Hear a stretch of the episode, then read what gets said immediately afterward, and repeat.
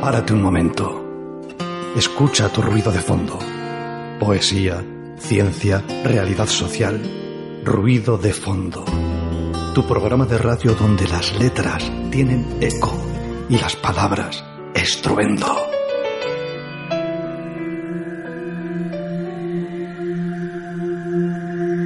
Buenas tardes, Arrastión. En el control técnico, Miguel Ángel Puentes. Arrastión, Miguel. Y aquí en las ondas, acompañando a Carla, eh, Daniela Bartolomé. Arrastión, Carla, Arrastión, Miguel, ¿cómo estamos?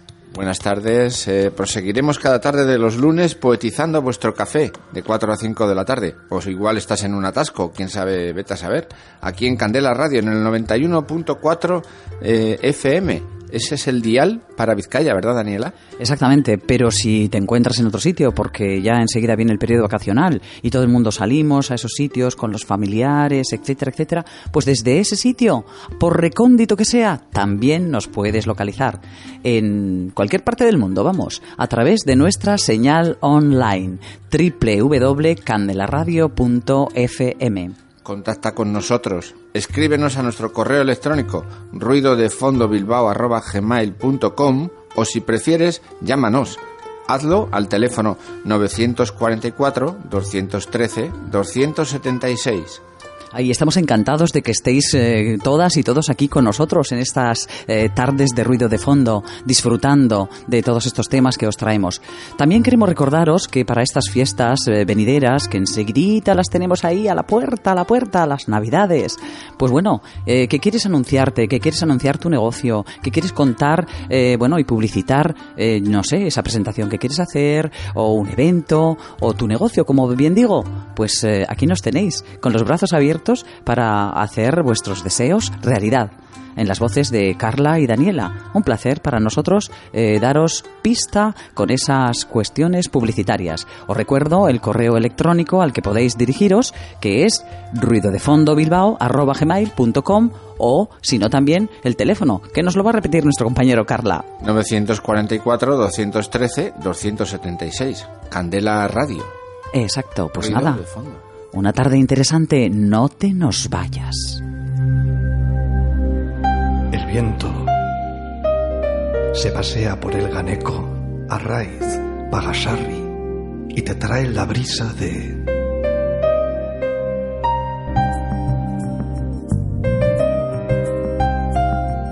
En nuestro apartado efeméride haremos un cumplido homenaje a la figura del poeta Miguel Hernández, de quien este año es el 75 aniversario de su muerte su poesía, su pensamiento, su lucha desgranada a través de su verso. Y en nuestro bloque agenda, pues como siempre, cargadita de esos eventos gratuitos que no te rascan el bolsillo y que además, dadas las fechas que se aproximan, que son las navideñas, pues hay que tener en cuenta un poco el gasto doméstico, por más que nada controlarlo. ¿eh? Y bueno, eh, hacer cosas, mm, pues pienso que no está reñido con que te gastes demasiado dinero. Así que vamos adelante con todos estos temas. Pero vamos primero a empezar con esa música que nos trae un grupo de aquellos tiempos el grupo Harcha, por introducirnos un poco en esa temática de Miguel Hernández, tan por la libertad. Desde Harcha, libertad sin ira. Dicen los viejos que en este país hubo una guerra y hay dos Españas que guardan aún el rencor de viejas deudas Dicen los viejos que este país necesita palo largo y mano dura para evitar lo peor.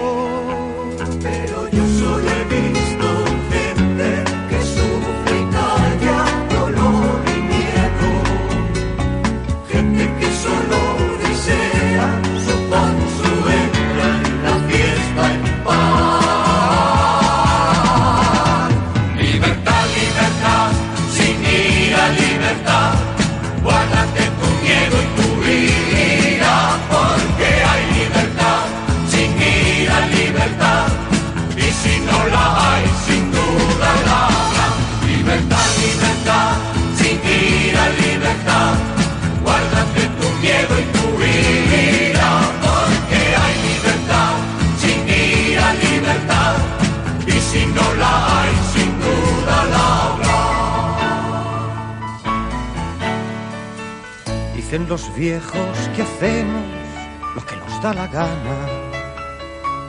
Y no es posible que así pueda haber gobierno que gobierne nada. Dicen los viejos que no se nos dé rienda suelta, que todos aquí llevamos la violencia flor de piel. Pero yo solo he visto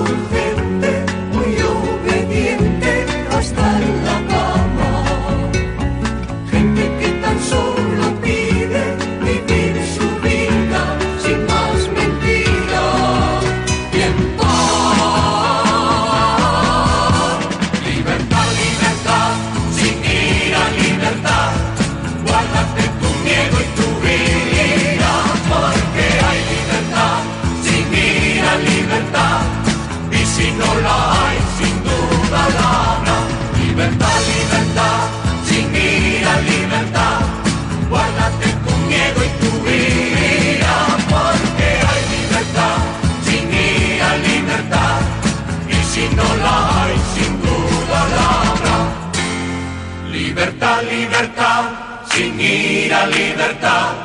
Guárdate tu miedo y tu ira, porque hay libertad, sin ira, libertad. Y si no la hay, sin duda la habrá. Libertad,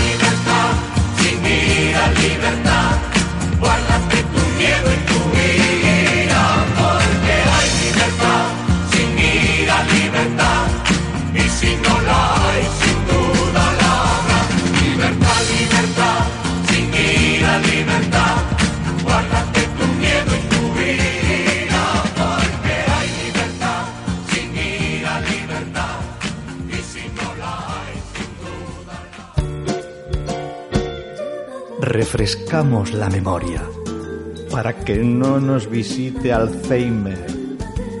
Averiguamos qué ocurrió en la fecha de hoy hace unos cuantos años. Polín, a veces nos trae cada sorpresa.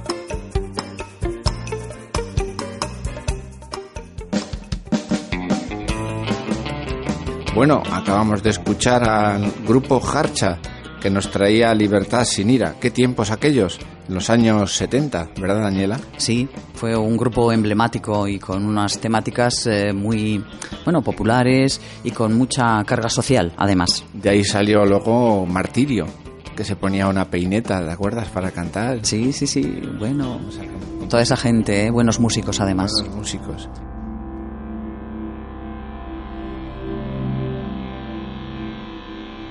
Vamos a empezar con Miguel Hernández Gilabert y su biografía. Nació el 30 de octubre de 1910 en Orihuela. Fue un poeta y dramaturgo de especial relevancia en la literatura española del siglo XX, aunque tradicionalmente se la ha encuadrado en la generación del 36. Miguel Hernández mantuvo una mayor proximidad con la generación anterior hasta el punto de ser considerado por Damaso Alonso como genial epígono de la generación del 27. Su niñez y adolescencia transcurren por la aireada y luminosa Sierra Oriolana, tras un pequeño hato de cabras. Paradójico. En medio de la naturaleza contempla maravillado sus misterios, la luna y las estrellas, la lluvia, las propiedades de diversas hierbas, los ritos de la fecundación de los animales. Ya luego, en 1925, a los 15 años de edad, tiene que abandonar el colegio para volver a conducir cabras por las cercanías de Orihuela, pero sabe embellecer esta vida monótona con qué? Con la lectura. Y dice algo así como, en cuclillas ordeño, una cabrita y un sueño, glu, glu, glu, hace la leche al caer en el cubo. La verdad es que tuvo que ser una cosa como compleja, ¿no? Para un chaval de, de 15 años, entender que, que, bueno, que su familia estaba pasando por unos momentos económicos delicados y que, pues eso, la escuela y, y ese ir al colegio que a él tanto le gustaba, eh, las lecturas, porque era un lector voraz, ¿eh? de, de Góngora y de, y de otros, uh, otros um, bueno, eh, Autor. grandes ¿eh? Autores. autores eh, de, aquellas, eh, de aquellas épocas, de los que también bebió de sus fuentes. Pues eh, de eso, ¿no? De, de, qué difícil tuvo que ser para él aunque yo creo que luego lo suplía un poco, pues eso, con esa estancia en el campo, cuidando las, eh, el rebaño de cabras de, de la familia y pudiendo, eh, bueno, pues liberar su mente y dejarla llevar por todos aquellos, eh, aquellas lecturas, ¿no? Que, que él hacía en un paisaje, pues, eh, inmejorable de campo y de libertad, ¿no? Y bueno, escribía pues eh, versitos como sencillos, eh, como no sé, a la sombra del árbol, mientras eh, el ganado estaba paciendo. La verdad es que es de lo más bucólico, ¿no? El, el- panorama. Pero bueno, pues, pues era un tema que tenía que ver un poco pues con aquellas carencias de aquellas épocas previas a la, a la guerra civil y demás que fueron momentos, pues me imagino que, que duros. Pero que él, por esa juventud quizá, o por, no sé, inocencia, suplía, pues, pues eso, con esas lecturas eh, que tanto le, le- le motivaban y con esa realización de, de pequeños poemas escritos de una manera como muy, como muy natural, Senci- sencilla, sencilla. también, sí.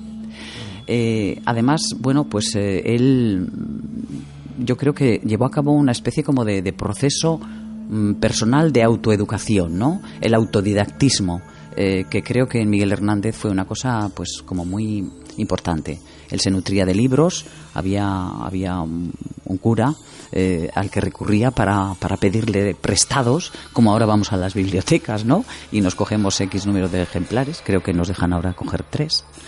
Y bueno, pues él iba donde esa persona y, le, y leía y le devolvía y volvía a coger. O sea, que era como una especie de máquina de, de- de lectura tremenda, ¿no? Luego también eh, empezó a hacer ya sus pinitos, mm, pasados esos 15 años de adolescencia, en, el semanario de El Pueblo, en Orihuela, y el diario El Día de Alicante y empieza ya a, resonar un poquito su, su nombre, pues en eso, en estas revistas y en estos diarios de la zona levantina. Ya en el año 1931 mm, hace su primer viaje a Madrid.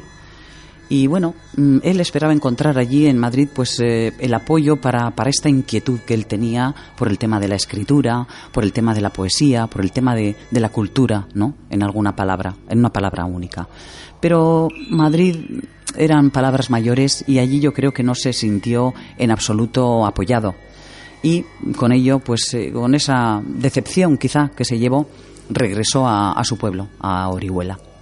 En el año 1933 se edita eh, su primer libro, el titulado Perito en Lunas, que bueno, pues eh, no deja de ser un gran ejercicio de, lucha y de tenacidad con la palabra y con la sintaxis, ¿no? Eh, porque si algo era Miguel Hernández, era pues eso, que tenía una voluntad de hierro, ¿no? Y aquello que él se había propuesto y aquello que él tenía en su cabeza, pues lo quería llevar a cabo, le costara lo que le costaba. Y bueno, pues eh, este esfuerzo se vio ya, bueno, pues, pues, eh, no sé, eh, cumplimentado, ¿no? Con esos otros títulos que fue sacando poquito a poco y de los que vamos a iros contando.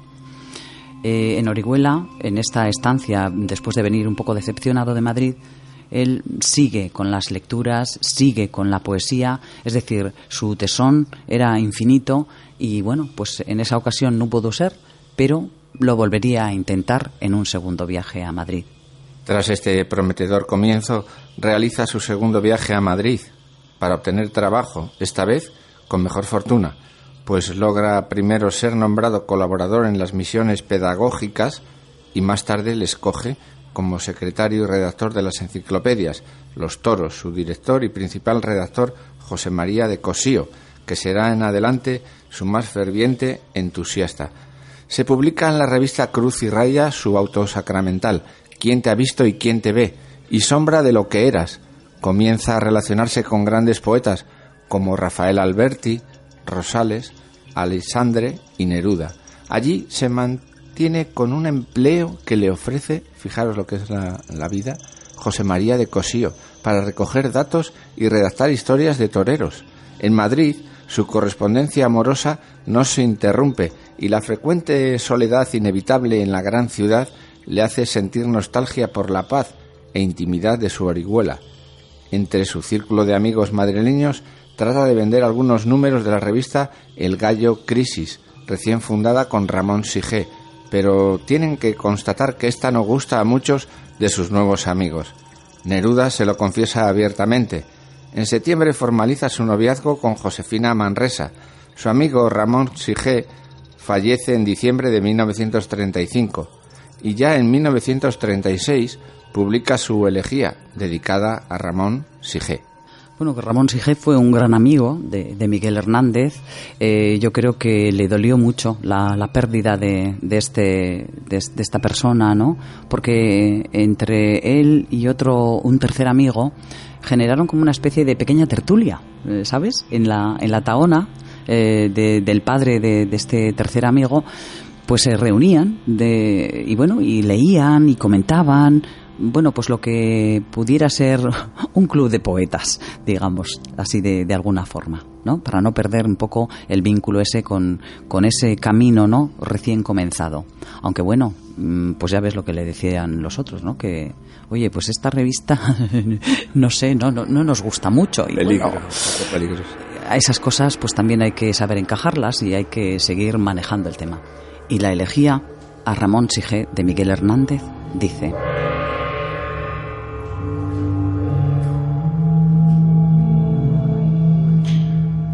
En Orihuela, su pueblo y el mío, se me ha muerto como del rayo Ramón Sige, con quien tanto quería. Yo quiero ser llorando el hortelano de la tierra que ocupas y estercolas, compañero del alma, tan temprano. Alimentando lluvias, caracolas y órganos mi dolor sin instrumento. A las desalentadas amapolas daré tu corazón por alimento. Tanto dolor se agrupa en mi costado que por doler me duele hasta el aliento un manotazo duro, un golpe helado, un hachazo invisible y homicida, un empujón brutal te ha derribado. No hay extensión más grande que mi herida. Lloro mi desventura y sus conjuntos y siento más tu muerte que mi vida. Ando sobre rastrojos de difuntos y sin calor de nadie y sin consuelo voy de mi corazón a mis asuntos. Temprano levantó la muerte el vuelo, temprano madrugó la madrugada, temprano estás rodando por el suelo.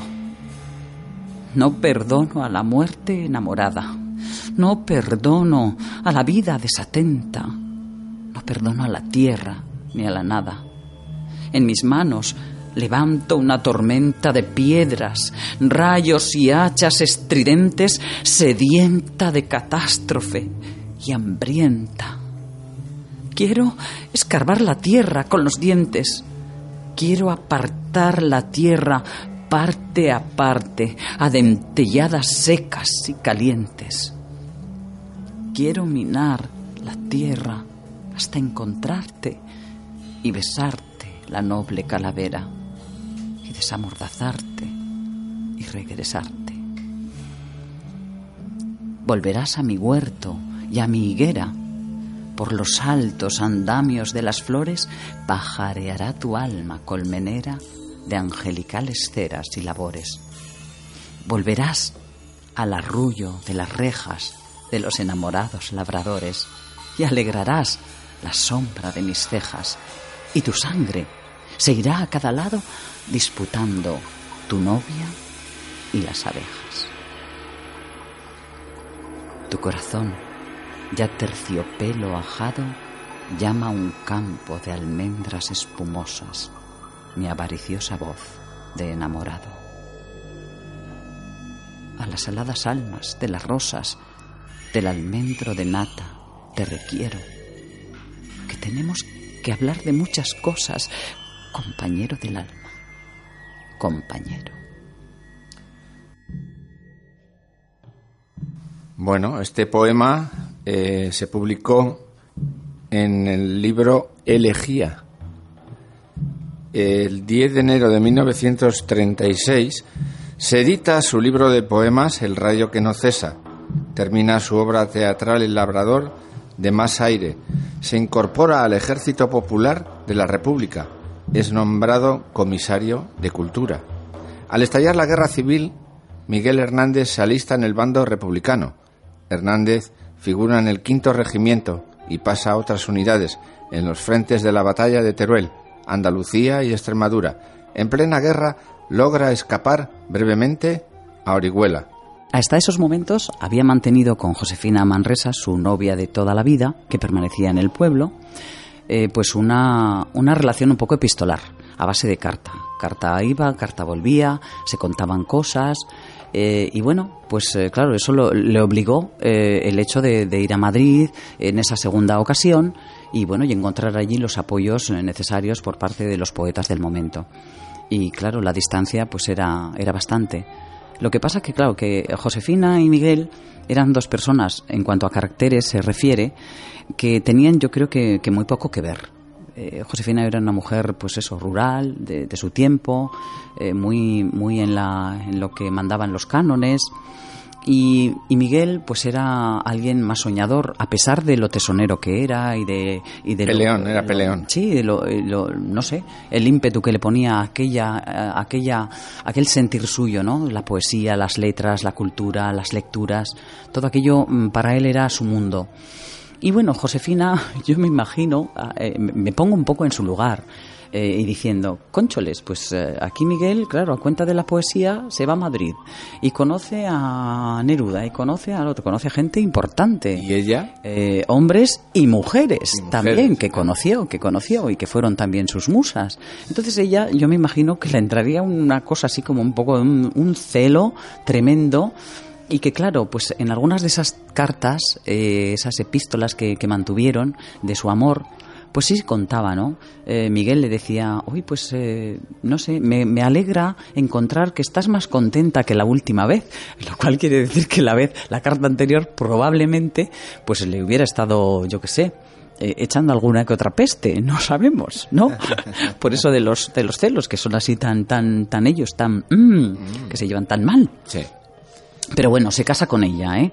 Eh, ese, ese viaje que, que hace a Orihuela, eh, pues es para, para, bueno, pues para formalizar su matrimonio y se casan además en la fecha de un 9 de marzo de 1937 con ella, con Josefina Josefina Manresa, Manresa. que fue, pues eso, la novia de toda la vida, la mujer y madre de sus futuros hijos. Y le escribe así. Me tiraste un limón y tan amargo con una mano cálida y tan pura, que no menoscabó su arquitectura, y probé su amargura, sin embargo, con el golpe amarillo de un letargo, dulce pasó a una ansiosa calentura mi sangre, que sintió la mordedura de una punta de seno duro y largo, pero al mirarte y verte la sonrisa que te produjo el limonado hecho, a mi voraz malicia tan ajena se me durmió la sangre en la camisa y se volvió el poroso y áureo pecho una picuda y deslumbrante pena.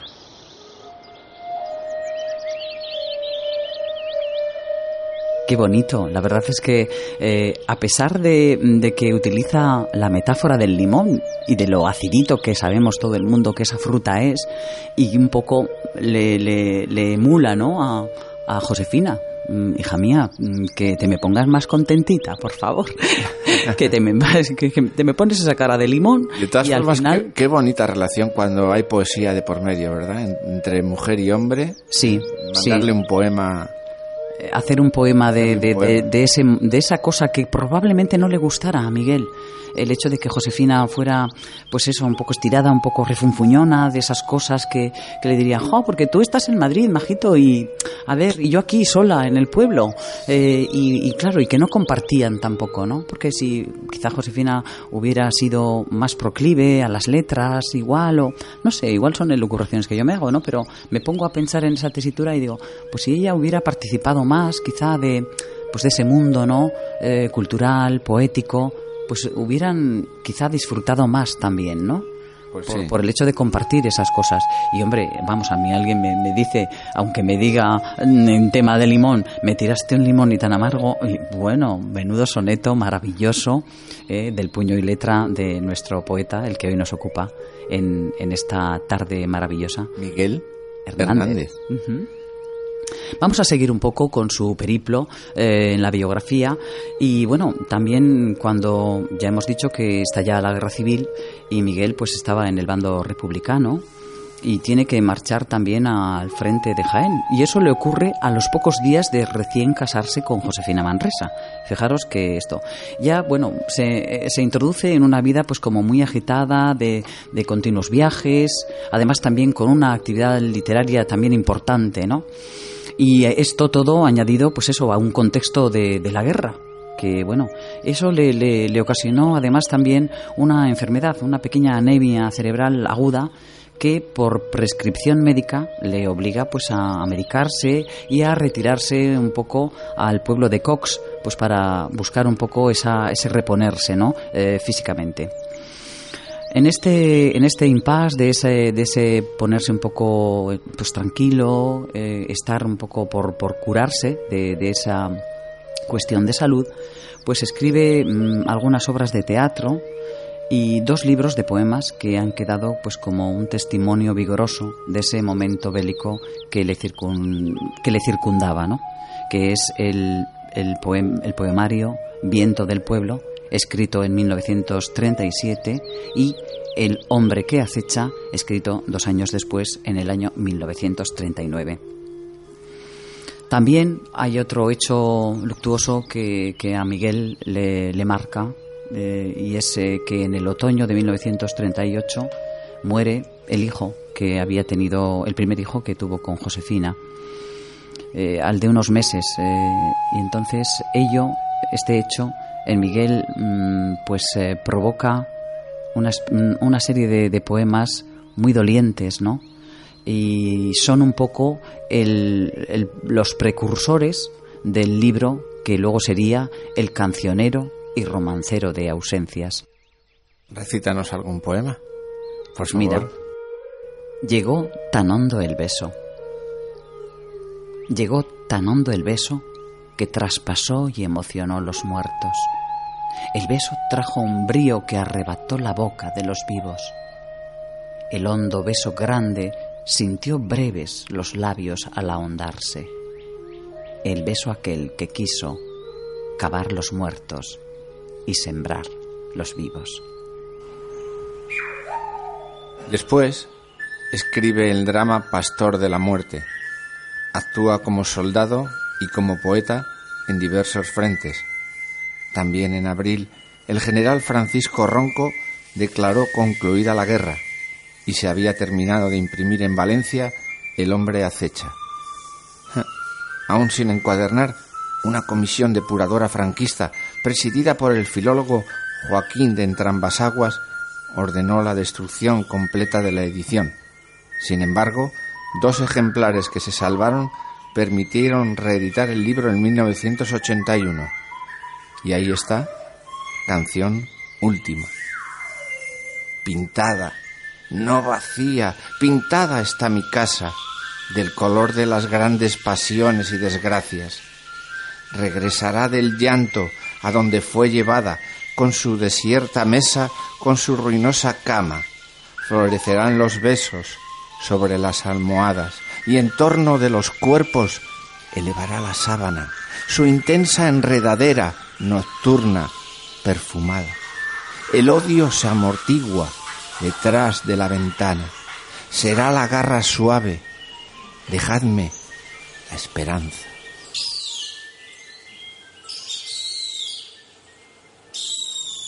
Pues la esperanza siempre es con lo que Miguel Hernández al final terminaba porque, bueno, eh, entró en esa dinámica también de, de la temática del, del, amor, ¿no? El amor por encima de todos de todo. y de todo. A pesar de, de, esos reveses que le fue dando la vida, ¿no? Bueno, después de, de estas cuestiones, eh, su gran amigo eh, Cosío, eh, el que le ofrecía aquellos puestitos de trabajo en aquellos primeros momentos en Madrid, pues se ofreció a acoger a, al poeta Miguel en Tudanca, aunque él decidió volver a Orihuela. Esto ya es cuando Miguel Hernández, eh, la guerra ya transcurría estaba como muy fichado. Eh, creo que el bando, el bando de los nacionalistas, Franquistas. de franquistas, andaban un poco detrás de su persona, ¿no? Por, por bueno, pues por, por, por lo que había sido también él como republicano. Bueno, tuvo ahí un- una labor entre las tropas eh, y siempre estaba ese Miguel mm, pues acompañando a compañeros, soldados, eh, ayudándoles eh, a, leer cartas que les llegaban, porque había gente que, completamente no tenía idea del tema de lectura. Bueno, pues había mucha incultura. Y él también desde ese saber hacer o ese mm, llevarlo todo al, al- al tema poético, pues no dudaba en para animar a algún compañero en las trincheras, pues escribirle algún poema así en un repente, ¿no? Para que, bueno, pues para aliviarle, para, para sentir que, que, bueno, que estaban allí juntos y, bueno, y que el gravamen de, esos momentos, ¿no? Eh, tan, bueno, tan violentos, ¿no? Eh, de, de la guerra civil, pues fueran un poquito, un poquito más, eh, un poquito más llevaderos. Eh, este, el hecho de que Miguel Hernández también estuviera fichado y, y bueno, mm, no sé si pusieron precio a su cabeza, pero estaba, vamos, como muy, estaba la- las fuerzas militares estaban muy al tanto de su persona porque yo creo que le, le querían echar el guante, ¿no? Eh, y aunque volvió a Orihuela, mm, era consciente también de que corría un gran riesgo y eso le, le llevó a pensar en hacer un viaje a, Sevilla, pasando por Córdoba, con la intención de llegar a la frontera con Portugal a través de, Huelva. Sin embargo, eso no fue posible, porque la policía de Salazar, que era eh, quien, bueno, pues mandaba en el país vecino portugués, lo entregó a la Guardia Civil. Allí en la cárcel de Sevilla ya eh, fue su primera, su primera estancia. Pues eh, tuvo un periplo de, de- de- cárceles, no sé, mm, trasladarle de unas a otras, por ejemplo, desde la calle Penal, de la calle Torrijos en Madrid, hoy actualmente mm, calle del Conde Peñalver, eh, y allí, eh, gracias además también a, a ciertas, eh, bueno, pues gestiones que Pablo- realizó Pablo Neruda, Pablo. Neruda, sí, exactamente. Tenía muy buena amistad con Miguel ante un personaje religioso, un cardenal. Pues bueno, mm, le dejaron una inesperada libertad sin ser procesado en el año eh, 1939, en el mes de septiembre. Luego, en ese mismo año, eh, recordemos que bueno, su primer hijo había fallecido, pero nació su segundo hijo, Manuel Miguel. Y fue un motivo pues de alegría en ese periplo triste de, de una cárcel a otra, de te cojo, te llevo, bueno, pues con toda la, la miseria que imaginamos que en ese ámbito pues eh, rodeaba ¿no? a toda la gente que estaba recluida eh, en esos momentos volvió también a, bueno, en ese pequeño impasse de libertad, regresó a Orihuela, claro, porque su hijo recién nacido, pues eh, yo creo que, que le tiraba mucho, ¿no? La paternidad, pues, por conocerlo, por, por estar con Josefina en esos momentos, pero mm, fue delatado y le, le detuvieron, eh, le enviaron a la prisión de la Plaza del Conde de Toreno en Madrid juzgado y condenado a muerte en marzo de 1940. Pero bueno, esa condena a muerte eh, no fue tal porque también por, por, bueno, por mediación de alguno de sus ah, amigos que tenían alguna influencia, pues pudo ser conmutada por pues esa pena capital por una cadena perpetua, que bueno, eh, tampoco es que fuera ninguna joya ni ningún esto, pero bueno, eh, por lo menos eh, te dejaba te dejaba vivir, ¿no? Sin esa libertad que él tanto ansiaba y por la que también siempre luchó. Pero bueno, eh, te dejaba escribir y te dejaba seguir en la vida, aunque de esas maneras mm, tan impropias. En esas en esas mm, periplos carcelarios es donde bueno y, bueno y por noticias de Josefina que le contaba ¿no? las miserias que estaba pasando con el niño, que era un bebé a fin de cuentas, pues eso, que, que, que no tenían más que pan y cebolla Y de ahí nacieron las... Las famosas y, Nanas. y nanas de la, cebolla, fantásticas. Y que, bueno, son tan, tan, tan tiernas y que en Miguel, pues eh, esas noticias que le daba Josefina, pues le dolían, pero él lo sacaba todo a través de esa vertiente poética. ¿Nos animamos con las nanas de la cebolla? Adelante. Nanas de la cebolla. La cebolla es escarcha, cerrada y pobre, escarcha de tus días y de mis noches. Hambre y cebolla, hielo negro y escarcha, grande y redonda. En la cuna del hambre mi niño estaba, con sangre de cebolla se amamantaba. Pero tu sangre, escarchada de azúcar, cebolla y hambre. Una mujer morena, resuelta en luna, se derrama hilo a hilo sobre la cuna. Ríete, niño, que te tragas la luna cuando es preciso. Alondra de mi casa, ríete mucho. Es tu risa en los ojos la luz del mundo.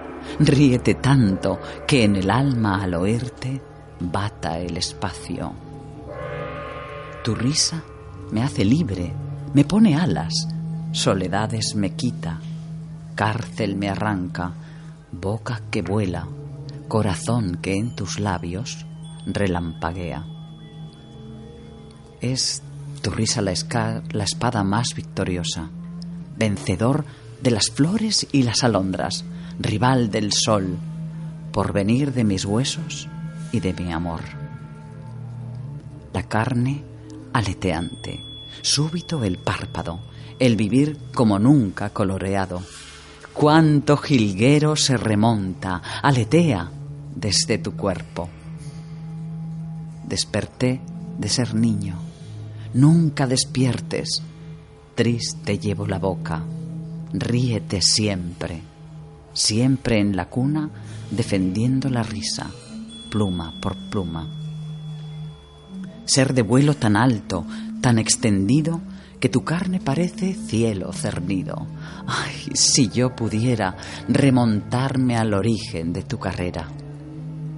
Al octavo mes ríes con cinco azahares, con cinco diminutas ferocidades, con cinco dientes, como cinco jazmines adolescentes. Frontera de los besos serán mañana cuando en la dentadura sientas un arma, sientas un fuego, correr dientes abajo, buscando el centro. Vuela niño en la doble luna del pecho, él triste de cebolla, tú satisfecho. No te derrumbes, no sepas lo que pasa ni lo que ocurre. Se le asocia a Miguel con dos generaciones literarias, la del 27 y la del 36, ¿verdad, Daniela? Exactamente, un poco ahí a caballo.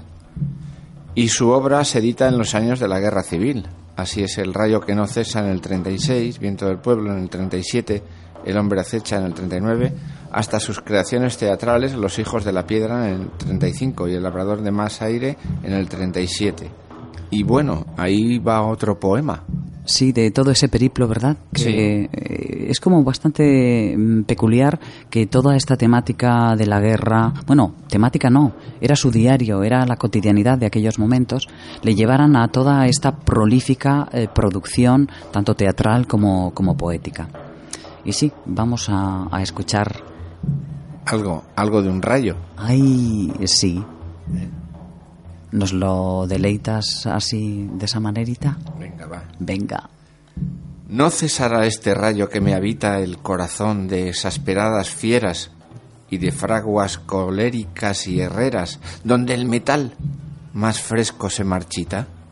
No cesará esta terca estalactita de cultivar sus duras cabelleras como espadas y rígidas hogueras hacia mi corazón que muge y grita. Este rayo ni cesa ni se agota. De mí mismo tomó su procedencia y ejercita en mí mismo sus furores. Esta obstinada piedra de mí brota y sobre mí dirige la insistencia de sus lluviosos rayos destructores.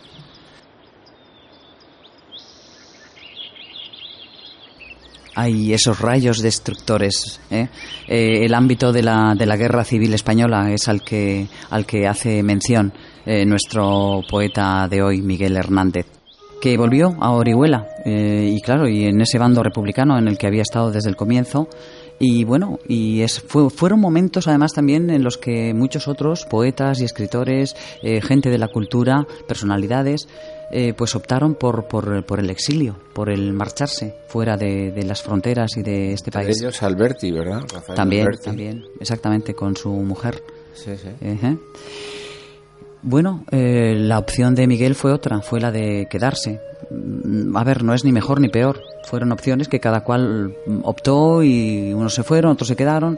eh, pero bueno, él al permanecer eh, se quedó un poco como el, el único poeta mm, comunista de renombre en ese, en ese momento de esa, de esa época de, de guerra civil, además. Vamos a contar cómo murió el, el poeta Sí, bueno. Miguel Hernández. ¿Lo contamos? Sí, claro que lo contamos. En el año 42 fue, ¿verdad? Exactamente. Eh, habiendo compartido además eh, celda con el ínclito escritor Buero Vallejo, que también eh, contaba y no terminaba de esos periplos, de, de esas necesidades, eh, de esas, mm, bueno, de ese dolor, ¿no?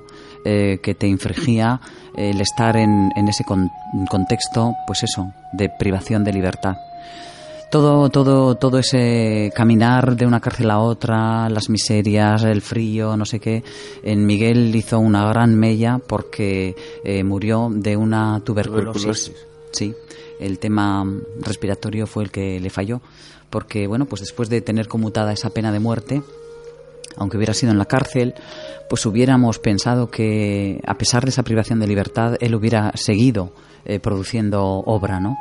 Para también dejar muestra de esa crueldad, ¿no? A pesar de lo bonito que, que cuentan las nanas de la cebolla y de que, bueno, de que se, se alimentaba su mujer con cebolla, qué tristeza, ¿no?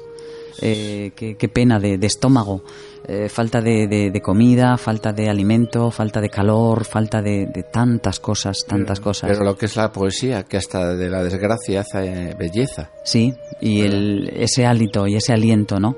Que, que Miguel siempre eh, dejaba en ese final de sus versos hacia la vida, hacia la libertad, hacia ese, ese brillito eh, bonito, ¿no?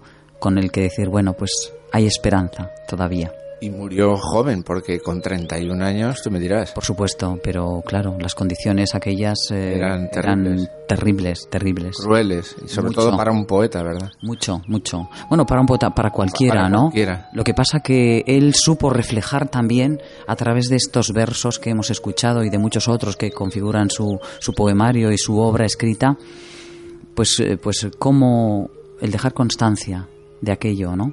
De, de ese sufrimiento de hombres, mujeres, niños, ancianos, lo que supuso la guerra civil española para la sociedad, que bueno, mm, todo el mundo sabemos que sigue siendo una herida abierta, que aún no está cerrada y que bueno, pero hay que, hay que trabajar por, por, por ese, por ese camino de cicatrizar las heridas y de que todo vaya hacia, hacia el tema de, de eso, de, de entenderlo y de que cierre de, de, de buena manera, porque si no todo eso se termina enquistando. Y para terminar vamos a escuchar un tema musical de Joan Manuel Serrat, bueno, con un letra de Miguel, Hernández, nuestro querido Miguel ¿Y cómo Hernández. se titula? Para la libertad. Pues para la libertad, Ahí va. para esa que escribía Miguel. para la libertad. Sangro, lucho, pervivo para la libertad. Mis ojos y mis manos, como un árbol carnal, generoso y cautivo, doy a los cirujanos. Para la libertad Siento más corazones que arenas en mi pecho. Dan espuma mis venas y entro en los hospitales y entro en los algodones. como en las azucenas porque donde unas cuencas vacías amanezcan, ella pondrá dos piedras de futura mirada. Y hará que nuevos brazos y nuevas piernas crezcan en la carne talada.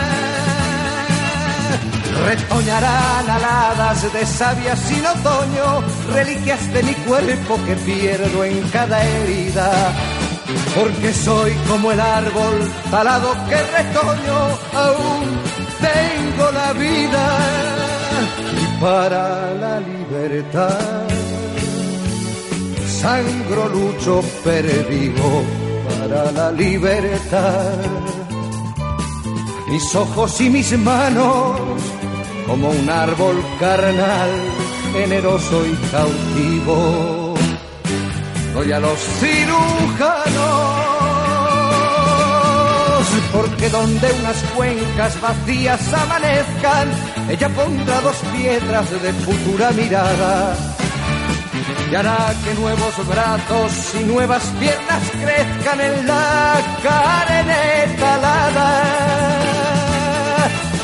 Retoñarán aladas de savia sin otoño, reliquias de mi cuerpo que pierdo en cada herida. Porque soy como el árbol talado que retoño, aún tengo la vida, aún tengo la vida.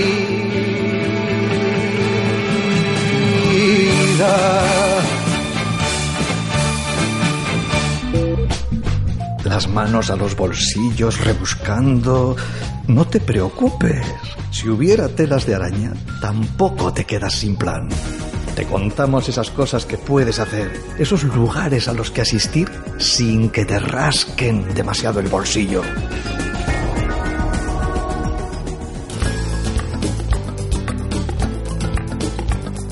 Precioso el tema que acabamos de escuchar de Joan Manuel Serrat, de, esa de ese poema de Miguel Hernández para la libertad. Ay, qué bueno, qué bueno.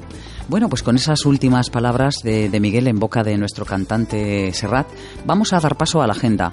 Toda esa cantidad de cositas que os hemos traído, coged rápidamente boli y papel y no os olvidéis de apuntar absolutamente nada, porque las navidades las tenemos aquí, a la vuelta de la esquinita.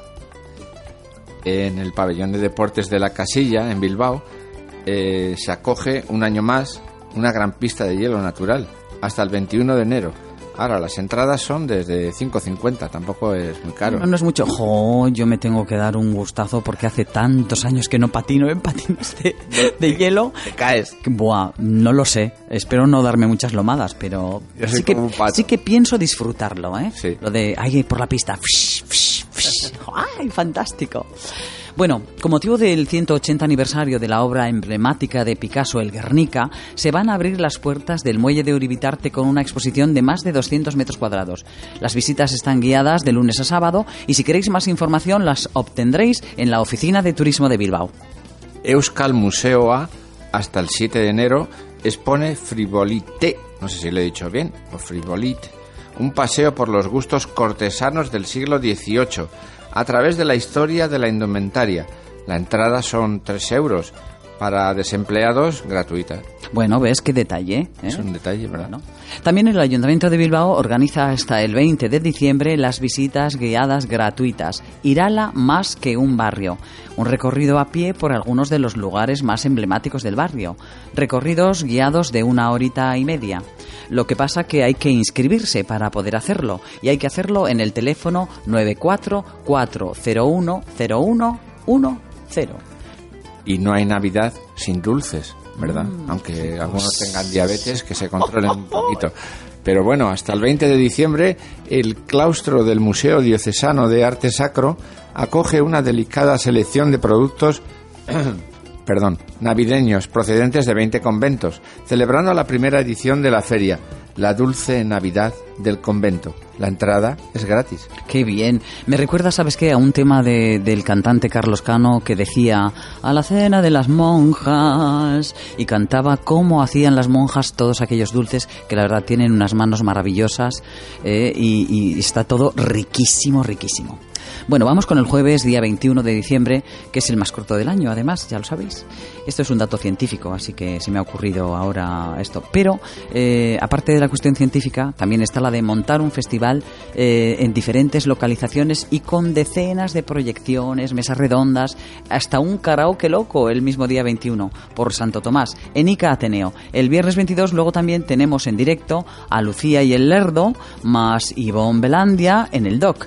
Proyecciones para los chiquis, bueno, eh, toda, toda esta información eh, puedes eh, visitarla en la página web amiga noiseagenda.com. Y pasamos al viernes 22 de diciembre.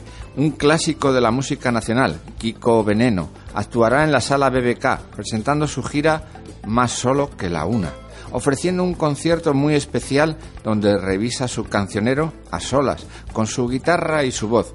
Más de dos horas de concierto en las que interpreta en orden cronológico toda su vida musical, que son unos cuantos añitos, yo me acuerdo cuando empezó. Entradas a partir de 17 euros, pero bueno, hay que darse un largo de vez en cuando también, ¿no? Bueno, si lo que has ahorrado por otros sitios en otros días, pues lo puedes hacer un montocito y bueno, pues quiero ir a ver que- a Kiko Veneno, que bueno, bueno, eso Todo- cada cual. todos los días no actúa por aquí. ¿verdad? No, claro, exactamente. También hay que tener eso en cuenta. Pues el sábado 23 de diciembre, el grupo de baile Sisisaga, ¿eh? Eh, os va a invitar a aprender y a practicar el baile de la era con la Rain Danza y el baile griego Sirtaki en la Plaza Corazón de María a las 7 de la tarde.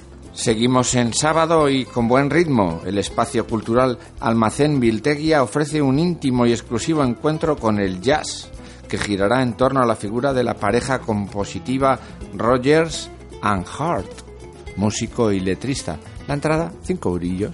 Bueno, pues asequible, ¿no? Asequible. Dentro de lo gratuito y lo que te rasca poco, pues bueno, está, está muy bien. Vamos y seguimos con el domingo.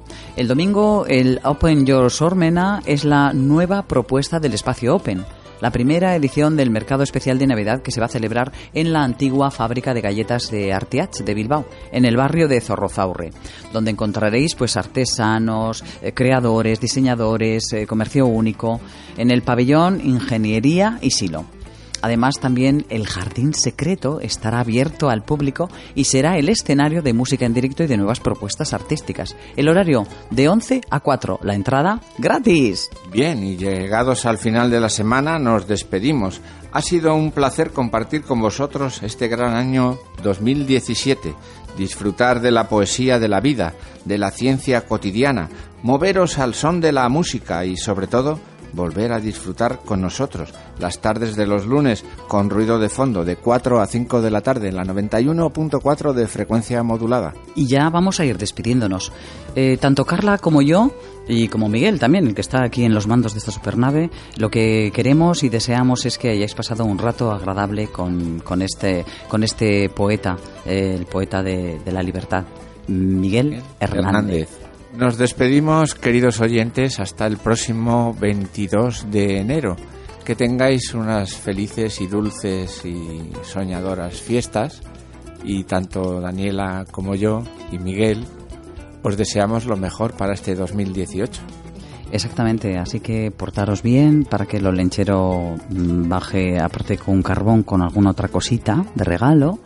Eh, disfrutad de, de- de estar con las familias, eh, con los niños también que no tienen que no tienen clase y bueno, eh, pues hacer todas esas cositas que igual en la cotidianidad pues no tienes tiempo. Quedar, tomar un algo, ver amigos que, que no que diariamente no puedes, todas esas cosas que, que te gustan y que son un placer para el corazón. Nosotros mm, nos despedimos, os deseamos Urte Berrión 2018 y que volvemos.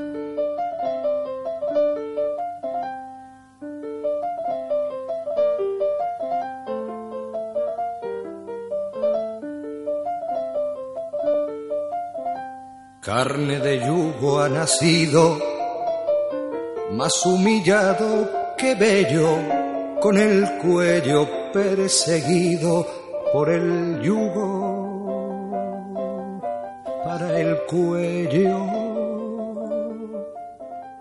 Nace como la herramienta a los golpes destinados de una tierra descontenta y un insatisfecho arado. Entre estiércol puro y vivo de vacas trae a la vida un alma color de olivo vieja ya y encallecida empieza a vivir y empieza a morir de punta a punta, levantando la corteza de su madre con la yunta. Empieza a sentir y siente la vida como una guerra y a dar fatigosamente en los huesos de la tierra. Contar sus años no sabe y ya sabe que el sudor es una corona grave de sal para el labrador. Trabaja y mientras trabaja masculinamente serio, se unge de lluvia y se alaja de carne de cementerio.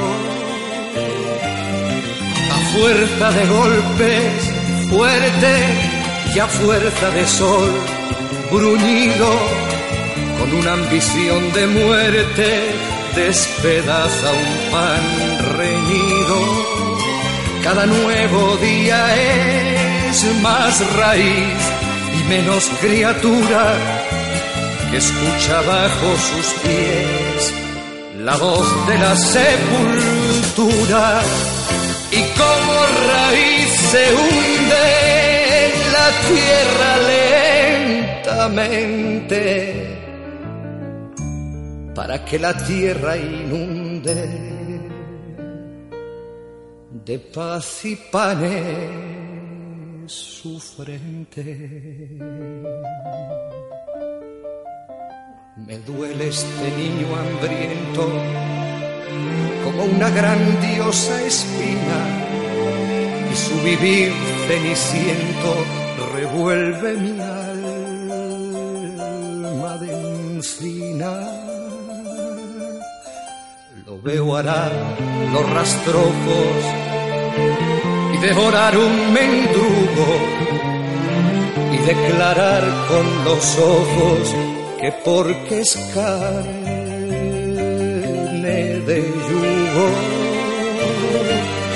me da su arado en el pecho y su vida en la garganta y sufro viendo el barbecho tan grande bajo su planta ¿Quién salvará a ese chiquillo menor que un grano de avena?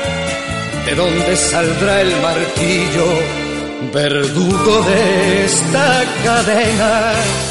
Que salga del corazón de los hombres jornaleros, que antes de ser hombres son y han sido niños yunteros.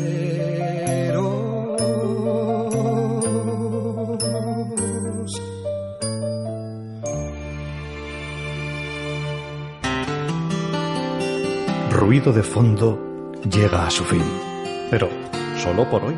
Esperamos haberte acompañado gratamente en el trabajo, conduciendo, con las tareas domésticas Estaremos de nuevo contigo el próximo lunes a las 4 de la tarde. No olvides nuestra cita. Prometemos estar en este tu dial 91.4 F.